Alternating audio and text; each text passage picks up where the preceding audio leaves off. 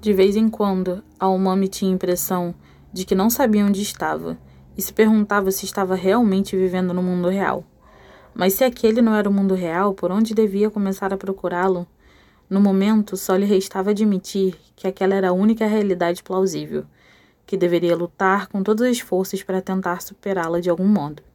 Ela não tinha medo de morrer, reiterou para si. O que realmente temia era que a realidade a pegasse desprevenida. Temia ser abandonada pela realidade.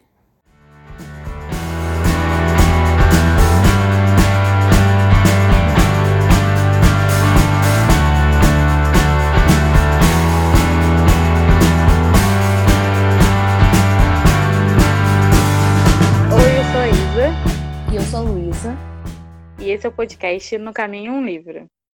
Hoje a gente vai discutir o segundo volume do livro 1, que é o 84, do Murakami. A gente já tem um episódio do primeiro volume, então se você não leu o primeiro livro, eu não recomendo você ouvir a esse podcast, porque esse é mais cheio de spoiler. A gente vai discutir o, livro mais a fundo e não faz muito sentido se você não tiver lido o primeiro volume. Se você leu, mas você não ouviu o podcast, você pode voltar e ouvir o episódio do primeiro volume. É, eu fiquei encarregada de fazer esse resumo do segundo volume de 1 que é 84 e eu tenho uma péssima memória. Eu já não sei mais o que é o primeiro livro, não sei mais o que é o segundo, então vamos ver como é que isso vai sair. Então, no final de um que eu entendo, mas essa é verdade, eu não tenho memória. Mas no final de, de do primeiro volume, então, de um que 84, a gente vê que a Fukairi ela desaparece, a gente não sabe o que acontece com ela, e a Umami ela aceita é, essa tarefa de, de destruir o líder da Sakigaki, né? Isso acontece, não acontece? Sim. Beleza, minha memória tá, tá funcionando. Yay! Yay! Bom, e aí nesse segundo livro a gente começa é, com essa história toda da Umami descobrindo tudo que ela tem que fazer para poder ter contato com o líder e planejando todo o ato dela. E ao mesmo tempo a gente vê o, o Tengo nesse querendo saber o que está acontecendo com a, com a Fukairi, entender tudo que está acontecendo com ele, essa continuação da escrita dele e, e tudo mais. Eu não sei se tem mais alguma coisa que eu posso contar sem dar spoiler do segundo livro. Existe, Isabela, porque eu não sei. É, eu acho que o que a gente vê aqui é um desenvolvimento é, mais claro de tudo que acontece no primeiro livro, né? É, existe uma questão da, da própria resistência também, né? Acho que isso a gente pode comentar. É, a gente já a gente descobre nesse segundo, nesse segundo livro que essa organização ela seria o vilão da história, né? É, assim, de fato, seria o vilão da história, confirma-se que é o vilão da história, porque é uma coisa que a gente já percebe no primeiro livro. E a, a Eri, ela representa essa resistência a esse é, a essa comuna, né, essa organização. Eu posso eu fazer um que parênteses? É isso, assim. ah. Eu não sei se realmente eles são o lado ruim. Eu não sei se, tipo é? assim, eles fazem coisas horríveis realmente, concordo com isso tudo, mas eu fico pensando, a gente tá tendo contato só com a perspectiva do Tengo, da Umami e da Fukairi, de certa forma. Hum. Que são os três que estão contra pelo menos nesse livro, né? A gente não sabe uhum. o resto, estão contra a esse a Sakikage e o, o, os, o povo pequenino. E a gente não sabe se, se qual deles é o bom e qual deles é o ruim. Tipo, em questão de atitudes, eu concordo com você que o povo pequenino e a comuna, eles são ruins. Mas eu não sei o quanto eles são, tipo, o lado ruim, sabe? eu acho que, assim, o, o povo pequenino seria o, o real vilão e a organização seria um instrumento em forma, sei lá, humana, humanoide que seja, do desse povo pequeno que a gente não sabe o que é ainda, né? É, Sim. Ele é, é, é uma coisa que está acima, que tem uma. Ai. Que tem um corpo ali, né? Eles aparecem no primeiro livro, mas eles não são humanos, assim. E a gente não sabe o que, que é essa entidade. Sim, nesse, nesse sentido a gente não sabe se essa entidade é uma entidade realmente ruim, sabe? Tipo, tem alguma coisa estranha com ela, obviamente, mas, tipo, será que ela é, tipo, pensando no maniqueísmo de um lado bom e um lado ruim, será que ela realmente uhum. é o uhum. lado ruim? Ou a gente acha que ela é o lado ruim porque a gente tá tendo contato com o lado oposto? Entende? É, faz sentido. Mas, faz sentido. mas ao mesmo tempo eu concordo também com o que você tá falando. Mas é só porque eu tinha pensado nessa questão. Bom. É eu fico pensando, só para aproveitar o, o, gancho, eu fico pensando assim: a gente tem uma jornada aí, né? A gente tem uma missão da Eri, do Tengo e da Omami. É, eles têm missões que se interlaçam, mas eles têm uma missão. E aí existe um. Tem que ter uma força antagonista na história. E eu acho que a força antagonista tem que ser. Tem que ser o, o povo pequenino, entende? Porque a perspectiva é, é essa, é a do o herói é a, é a pessoa que a gente tem a perspectiva. Então, por exemplo, se a gente. Falando em termos bem claros, sei lá, se a gente tivesse a história da Pequena Sereia contada pela Úrsula, a antagonista da Úrsula seria a Pequena Sereia. Entende? Sim, Porque sim. é ela que está evitando que a Úrsula complete o, a jornada dela, uhum. entende? Uhum. Então, acho que nesse sentido, falando em termos narrativos, assim, né?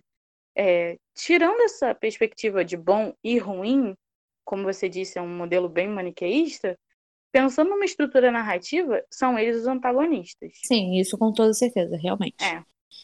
é e aí eu acho que a gente já pode entrar um pouco na parte de spoiler, porque não tem como não dar spoiler sobre esse segundo livro. É, é. Na questão da, dos elementos da narrativa, já que a gente começou a falar da narrativa e tudo mais. É, mas antes, eu só quero dizer: se você ainda não leu esse segundo livro, primeiro, como? Porque você leu o primeiro e não conseguiu ler o segundo ainda, mas tudo bem, sem julgamentos. É, no final, a gente deve ter algumas considerações, algumas coisas, então, se você quiser dar uma escutada lá, pode dar. E. É, vai ler o livro, depois você escuta essa parte, mas com spoiler. Então, é, vamos falar um pouquinho da, dos elementos da narrativa, Isa. É, ah. Eu pensei na questão do. eu pensei na questão do, do, che... do Chekhov, né? Que, uhum. se eu não me engano, ele já é mencionado no primeiro volume, né? E aí ele é mais mencionado ainda no, no segundo volume de 1Q84. Principalmente pela, acho que pela narrativa dos dois, tanto do Tengo quanto da Almami, mas o que foi mais forte para mim foi a da Almami, toda a questão da arma, né, que, que aparece nesse, nessa narrativa dela. Sim. É, eu não lembro agora se eles falam do negócio da arma no primeiro ou no segundo, mas eles falam, né, que, para quem não lembra, que o Chekhov, ele diz que é, se uma arma entrar na história, ela tem que ser usada. O que significa que, assim, se um elemento é posto dentro de uma narrativa, ele tem que ser explorado. Não adianta a gente botar uma arma em jogo e ninguém disparar essa arma. E aí a gente descobre quando essa arma é disparada, né? Que é no final do, do romance. A, a Umami, o objetivo dela com a, com a arma é que se alguma coisa acontecer, ela se mate. E aí ela puxa o gatilho no final do livro.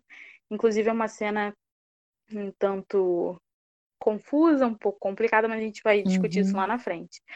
É... E é muito interessante pensar nisso, porque eu acho que o próprio Murakami, ele tá brincando com a gente, dizendo, assim, fica atento, sabe? Porque Sim. a gente, eu tô mostrando para você muitos elementos mas eu vou explorar ele, sabe, em algum momento. Nada é... tá aqui por acaso, né? É isso Sim. que ele tá dizendo. E aí o que leva a gente a outro jogo, que é o jogo da própria narrativa do, do Tengo que é uma coisa que a gente já tinha comentado ali no, no outro episódio, né, do volume 1, que é que mundo é esse? Esse mundo pertence a quem? Esse é o mundo que o Murakami está mostrando pra gente, enquanto um mundo fictício, ou é do Tengo, uhum. sabe? Ele já existia ou não?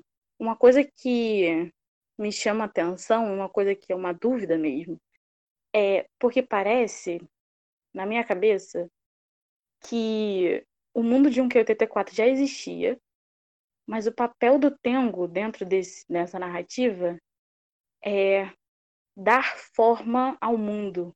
Uhum. É como se ele estivesse traduzindo, de certa forma, ou quando ele põe em palavras, é, mesmo que só na cabeça dele, ele transforma esse mundo em real, assim. Sim. E aí, Luísa, eu queria que você lesse a, aquela citação da conversa, é porque como está com ele em português, da conversa entre a Ellie e o Tengo. Uhum. Sim, sim. É, só para se alguém quiser depois ver e tal, é no capítulo 12. É, e o Tengo ele fala assim: Tengo tomou coragem de fazer uma pergunta que havia muito tempo queria fazer. Até que ponto é verdade o que aconteceu em Crisálida de Ar? O que significa verdade? Perguntou Fukairi sem interrogação. Tengo, obviamente, não soube responder. É, então, assim, o, o Tengo, ele faz esse questionamento a Eri. Isso que aconteceu é real?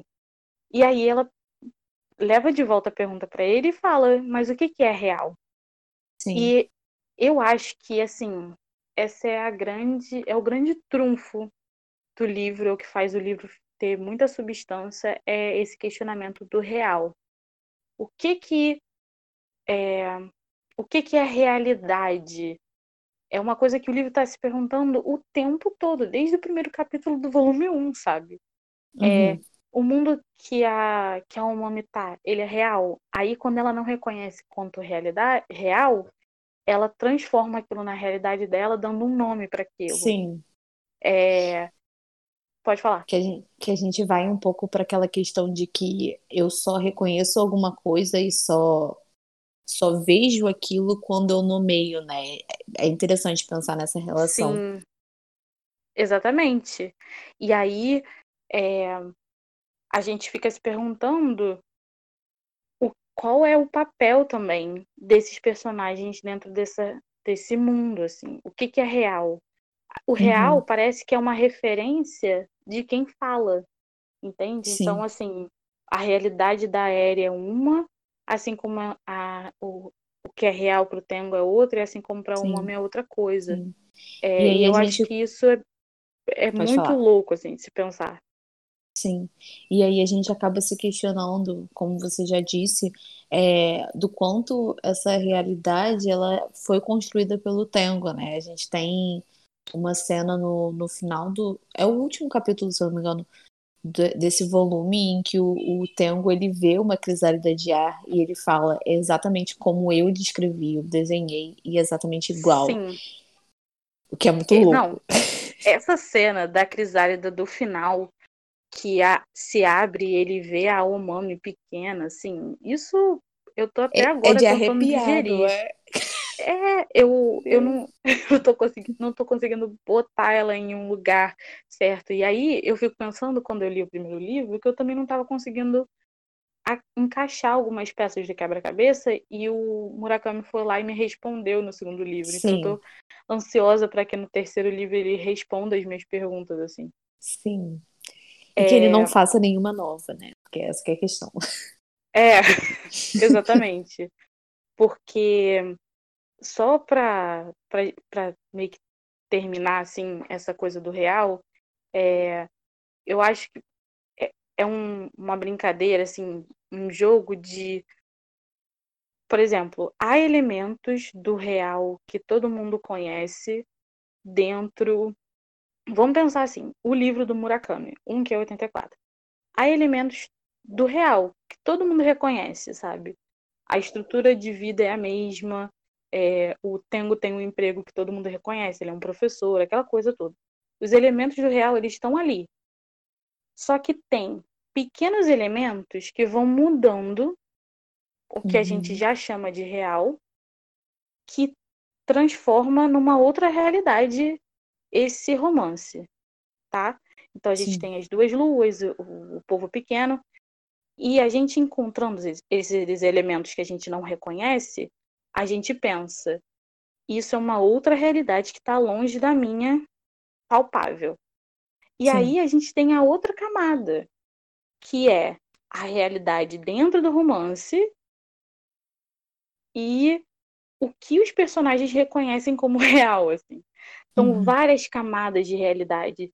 Sua enquanto leitor para com o livro, uhum. dos personagens do livro, dentro da própria dos próprios mundos que existem ali, porque a gente já sabe Sim. que existem do, dois mundos ali que a gente não sabe muito bem como acessá-los. Isso também é outra pergunta, que é essas duas luas é um sinal de que esse mundo mudou ou é um portal, sabe? Uhum. Quando você reconhece as duas luas, você é meio que transportado para um que é o 84. É, então, assim, se você leu, se você tiver qualquer resposta para nos dar, eu agradeço, porque a gente está se, se questionando essa questão do real há um tempão já. Sim. E eu acho que é isso. Acho que não tem uma resposta certa também. Eu acho que é, é o que o Murakami propõe e é o Sim. que é o interessante.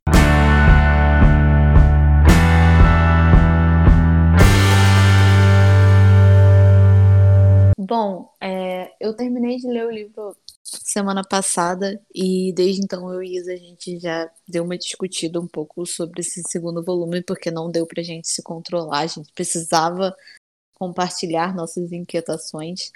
E uma das coisas que mais gerou discussão foi a questão é, toda de, do sexo, do estupro, do sexo entre a, a Fukairi e, e o Tengo, e da questão das dotas e das maxas, então acho que isso é algo que a gente tem que discutir bastante ainda. É, eu, sinceramente, assim, quando aquele capítulo 11 e o 13, que são os capítulos em que a Umami é, conversa com o líder, são o clímax do, do romance, com certeza. É, e a gente ali descobre muita coisa. É, primeira coisa, né, que é a gente tinha uma ideia do líder que era o mal, o malvado que estuprava menininhas. Sim. E aí a gente descobre o que que na realidade está acontecendo, assim, né? O que que na realidade. a gente estava falando de real agora há pouco. o que a versão que o líder conta pra gente, porque é muito importante, né? A gente pensar que talvez não seja isso, mas depois a gente. Enfim. Tá. Não sei mais de nada. E aí o líder conta pra gente que é, ele entra num estado de transe, talvez, o corpo dele fica paralisado e ele, quando ele fica paralisado, ele tem uma ereção. E aí, as meninas que são tipo amas né? Talvez. Uhum. Essas meninas que ficam esperando esse transe, elas têm relações sexuais com ele. Ele não é capaz de exprimir nada, assim, ele fica em estado letárgico, ele não pode fazer nada, porque elas querem ter filhos dele, elas querem um Sim. herdeiro, né? Gerar um herdeiro para ele. Então a gente já pensa, tá, ele, isso é um ritual, e ele não tá fazendo porque ele quer. Ele quer. Não é uma questão. É. Apesar de que tem a questão de poder, porque ele é um líder e tudo mais, ele não tá. Ele não tem é, controle do corpo dele. Então ele não tá, tipo, fazendo as garotas fazerem isso, né? Vamos dizer Sim. assim. É, e aí tem uma outra questão que é quem também porque a gente conhece pouco dentro dessa organização que quem é que está botando essas meninas para ele ter um herdeiro? Porque ele não parece querer ter um herdeiro, sabe? É. Quem, quem é essa? Tipo assim, talvez seja o povo pequeno que está fazendo ele ter essas relações, mas não faz sentido porque essas meninas não menstruam. Então elas não Tal... podem ter filho. Né? É. Talvez seja, eu acho que é mais uma questão da própria comuna de que colocou esse líder como uma entidade, como algo, sabe, maior, e que acha que mesmo que essas meninas elas não menstruem, que vai haver algum tipo de milagre que vai fazer com que uma delas engravide se ela for a certa ou algo do gênero, sabe? Talvez seja algo bem Entendi. bem religioso, não sei. Uhum. É, que você tem que acreditar nisso e não tem muito uma uma justificativa e algo real. Não real, mas algo palpável e uma justificativa lógica, vamos dizer assim. É, e aí, dentro dessa questão que você falou delas não menstruarem, a gente vai exatamente para a questão de que há uma diferenciação, né? Então a gente vê que é, o povo pequenino, ao fazer a crisálida de ar, ele cria dotas de pessoas que já existem, né? Então a gente tem esse oposto, dotas e matzas. Não sei se estou pronunciando certo. É, e são então as dotas que fazem sexo com o líder. E aí a gente entra numa segunda questão que é, é levantada pela própria Omami. Se elas não são seres de verdade, se elas não é, se elas se elas são só tipo objetos, vamos dizer, nesse sentido, tipo, corpos, é, não tem almas, isso seria um estupro? Ela se questiona isso. É, uhum. O que, que você acha, Isa? Não, então, só para explicar, assim, adota, e aí a gente volta na questão do real. Olha, eu tô te dizendo esse negócio de real, é, é surreal. É, adota é tipo uma cópia, tá? de uma matza que seria a real, ok? Sim. Só que elas têm, elas se movimentam no mundo livremente. As dotas, no caso. É, e aí elas são uma cópia meio, meio em forma de boneca, assim. Eu não sei até que ponto essas dotas é, elas é, respondem por si, entende? E aí uhum. entra um questionamento até, sei lá, da ficção científica, sabe? De tipo, quando é corpo, esse corpo, ele é só um objeto, ele pode ser descartável, enfim. É Sim, muito. É. É, eu acho muito complicado a gente. O que, que eu levo mais em consideração? A questão de ele não ter Sim, poder, entre aspas, nessa relação, entende? Sim, sim. Eu também, mas eu achei interessante porque a Umami, quando ela diz que, ah, eu acho que ele não estuprou, que ela quer explicar para para chefe dela, vamos botar entre parênteses aí, chefe, entre aspas, mas é, explicar para ela que ele não estava tão errado assim, a, justifica de, a justificativa dela é o fato delas serem dotas. Eu concordo plenamente com você que para mim o que mais mostra que não foi um estupro é a questão de que ele não tinha controle do próprio corpo. Mas eu acho interessante ela puxar para esse lado de que porque essas, essas meninas dotas, elas não têm uma, uma, uma alma, uma, uma essência, porque a essência está na, na massa, elas elas são só um corpo e por isso elas não têm valor, logo não é um estupro. Eu, eu realmente também concordo com você que eu acho melhor a, a outra questão. Mas é, e, e é interessante também porque a gente consegue ter, em relação a, a todo o ritual sexual e tal, a gente tem duas perspectivas ao longo do livro, né? Primeiro a gente tem a perspectiva do líder que conta como é que é essa experiência para ele, é, ele conta para o Mami, mas depois a gente vê o próprio Tengo vivenciando isso. E aí que eu acho que a gente realmente percebe que, tipo, cara, não é um estupro. Tipo, ele, ele não tá fazendo nada, sabe? Uhum. Porém, ele sabe que é errado. Sim. E aí, ao saber que é errado, onde é que entra o livre-arbítrio aí, sabe? É, e ele fez a escolha, né? Sim, sim, porque ele fez a escolha de deitar com a, com a Fukairi na cama e ele já sabe que isso é errado. Ele, ele, é. ele, tipo, ele fica repetindo para ele: eu não vou ficar duro, eu não vou ficar duro, eu não vou ficar duro. E aí ela fala: não, pode ficar, não tem problema não. E aí ele vai lá, é. sabendo que tá errado, e fica, sabe? Então, sim, realmente. É, tá, eles eu acho que ele só fica quando ele já tá paralisado, ele, né? Ele já começa a sentir uma paralisia corporal. Mas ah, é? olha, é? essa Bom, tá. cena, essa cena me traumatizou assim para sempre. que cena horrível, entendeu? Eu só conseguia ficar pensando num cara de 30 anos transando com uma menina de 17. Sim. E tipo, o tempo bem, todo é pedofilia. criança. Mas mesmo mas, assim, assim é, é, foi tudo muito errado, sabe? E aí, é. em, aí a gente entra no, na questão de ser errado, né? Aí, descobrindo que existem as dotas e as matzas, a gente descobre é, é, inconscientemente, né? Tipo, inconscientemente não, é, de forma consciente, por, por, mas o livro não diz isso. É, a gente descobre que a Tsubasa é uma dota. Sim. Porque a Tsubasa apresentava os vestígios, né, de não ter tal útero deslacerado, aquela coisa toda.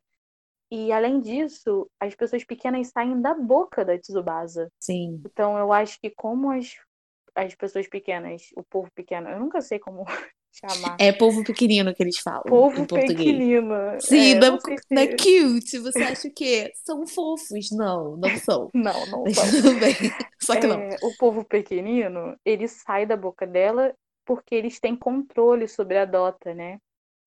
Eles Sim. Não, é, não é um controle, eles têm alguma intervenção sobre a Dota. Sim, e, e aí a gente entra naquela na questão toda de que é, enquanto o Tengo ele tá transando, se isso for uma transa, bom, durante o ritual que ele tá Sim. tá fazendo com a Fukairi, é, ele começa a ficar preocupado com a questão de, dela engravidar, porque ele não tá com, com camisinha. E aí ela chega e responde para ele: Não, não tem como eu engravidar, porque eu não menstruo. E aí eu comecei a entrar num, num negócio louco, porque, é, pelo menos no meu entendimento, esse ritual, é, ritual sexual, whatever, ele só pode acontecer entre alguém que tem essa, essa capacidade do tengo e do líder e uma dota. Pelo menos uhum. eu acho isso.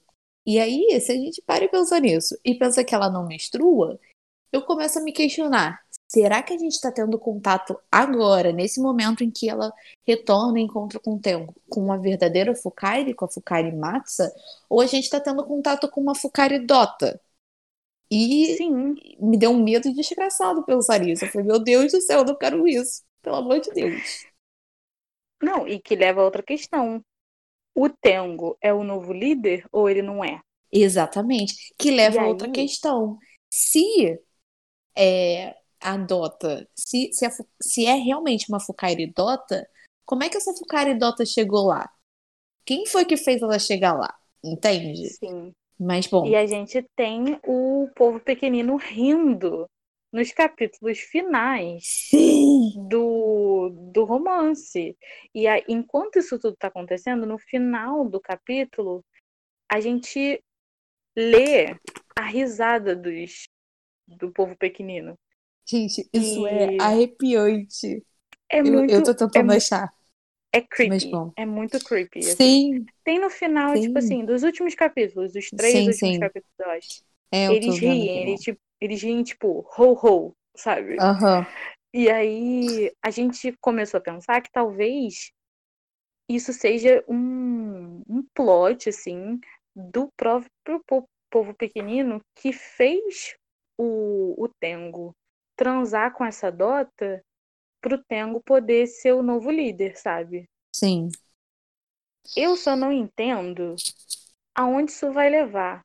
Não, porque tá. por que, que é interessante para o povo pequenino que o Tengo, uma pessoa que está na resistência, entre aspas, seja o novo líder? Eu não sei até onde isso é interessante. Porém, é. É, eu, ele foi enganado, né? E aí, se Sim. ele foi enganado, o povo pequenino, eles. O líder, ele comenta, né? Que ele meio que sabe das coisas com antecedência. Então, acho que o povo pequenino sabe das coisas é, e eles estão tentando armar alguma coisa aí pro Tengo ser o novo, o novo líder. Sim, eu só tô eu... bem curiosa como é que isso vai acabar mesmo, tipo, acabar. É. Eu acho que realmente faz sentido eles terem. Eu acho que assim, o, o povo pequenino ele não tem um controle completo do que acontece em um Q84, porque se eles tivessem, eles não, não matariam, ou é, eles não deixariam a Umami matar o, o líder. Mas a gente percebe que eles sabem o que vai acontecer porque eles armam um temporal antes dela matar o líder e que, de certa forma, eles têm algum controle do que está acontecendo. Eles vão lá e, e, inundam a estação em que ela ia pegar lá as coisas Sim. e tudo mais. Então, eu acho que talvez eles já vendo que existia a possibilidade do líder ser morto, eles já começaram a pesquisar e ver, olha, quem é que eu posso botar no lugar. E aí a gente pode até pensar na própria forma como o Tengo e a Umami entraram no mundo de um Q84, sabe? A gente não sabe, pode ser assim, e aí fica um negócio muito louco realmente, mas pode ser tudo a razão do, do, do povo pequenino, que desde o início já tava, tipo, meio que é, manipulando tudo para que tudo tivesse do jeito que eles queriam. E isso é assustador. Assim como o trechozinho do Rorô, que você tem vontade de ter um troço. Né? Eu lia é. isso à noite e ficava, meu Deus, estão tá dando. Então tá. É, eu acho que assim. Eu acredito que o final do livro não vai ser a favor do povo pequenino. Ou vai ser um final muito aberto. Tipo, é. um final que a gente vai ficar se perguntando, ai meu Deus, foi isso ou não foi isso, sabe? Uma coisa que eu queria comentar era que com a coisa da crisálida de ar que se abre no hospital, uhum. eu não entendi muito bem a cena, porque ele vê a crisálida de ar se abrir, e aí ele vê a humana pequena, e depois meio que desaparece essa crisálida de ar.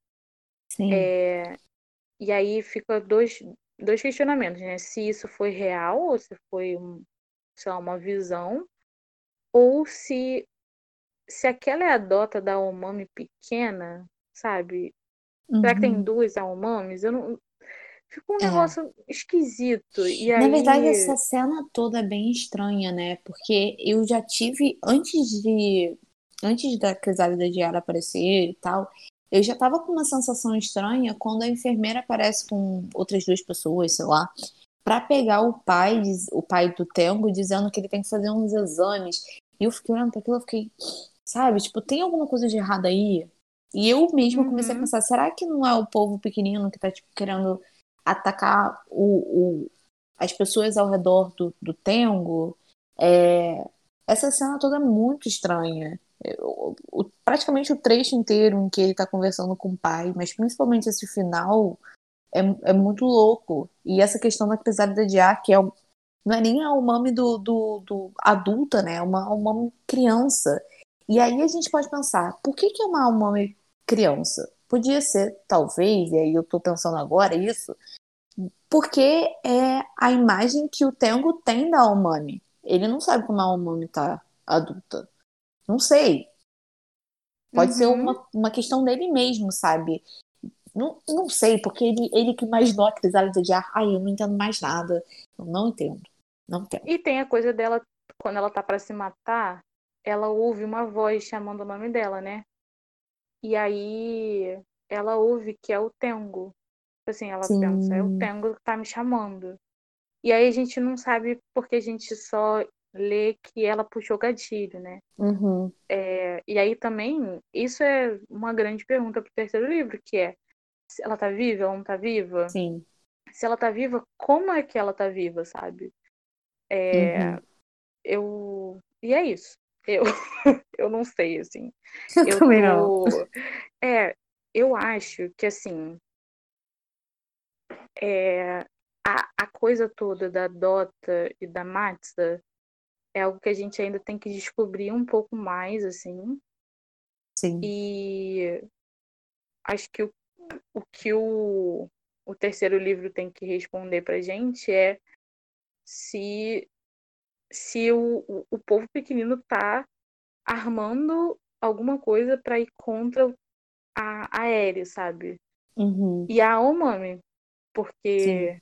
né, elas são as antagonistas do povo pequenino, porque se o Tengo for o líder, o, o povo pequenino não vai querer se, se desfazer do Tengo. Não. É. Eu acho que é mais ou menos isso. Eu também quero saber, tipo, se a Omami não morreu, o que que aconteceu naquela cena, sabe? Eu tenho essa necessidade dessa explicação. É... Mas eu acho que realmente é isso. Eu, você já começou a ler o, o, o terceiro volume, eu ainda nem peguei nele, pra, pra, não li nada. Só vi que a Umami aparentemente está viva. É... Só, aparentemente, porque tá escrito lá, capítulo, a Umami. Tem Tengo e a Umami. Então eu acho que ela está viva. É... E assim, eu ainda tô com uma expectativa muito boa desse livro, desse terceiro volume, de como vai terminar isso tudo, mas ao mesmo tempo eu acho que eu tô meio apreensiva de tipo, vai acabar, porque apesar dessa sensação de você toda hora ficar se questionando e isso ser inquietador, ao mesmo tempo eu acho que é uma sensação muito boa. Assim, é, é meio viciante, sabe? De você ficar, gente, mas o que que tá acontecendo aqui? E sua cabeça é. só dá nó, sabe? É, é. Então eu acho que eu tô. O livro é tão bom que tá me deixando numa de eu quero ler porque eu quero saber como vai terminar, mas ao mesmo tempo eu não quero terminar de ler. É... Mas vamos ver como é que ele vai resolver isso tudo, né? Se ele vai responder as perguntas, se ele vai criar novas.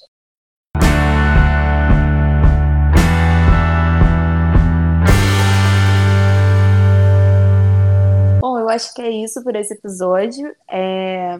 Se você tiver alguma questão que você achou interessante também, algum trecho, pode mandar pra gente lá no, no nosso Instagram, no Caminho Livro. É, também, se você já leu o terceiro livro, por favor, sem spoiler, porque a gente ainda não leu. Mas se você já leu, você pode também falar de algo que você acha interessante desse terceiro livro e, e que você acha que a gente deve mencionar nesse terceiro episódio. É, Isa, você quer falar alguma coisa? É, quero dizer para você compartilhar, né? Se você gostou, por favor, compartilhe, compartilhe com a sua avó, compartilhe com seus amigos, entendeu? Compartilhe com o seu Nos... cachorro, porque é importante é. também. Sabe, tá num momento de contemplação num domingo, ouve o podcast, entendeu? Sim. Espalhe a palavra. Melhor a gente está fazendo faz. isso em plena quarentena aqui no Rio de Janeiro. Quando a gente postar isso, a gente já espera que já tenha acabado a quarentena, mas se não tiver acabado, você pode aproveitar e escutar durante a quarentena. Olha, mas não vai estar. Tá, ótimo não vai tá. programa. Estar. Não é mesmo? É um ótimo programa. É... Mais ou menos é isso, gente. É... Tchau, tchau. Tchau.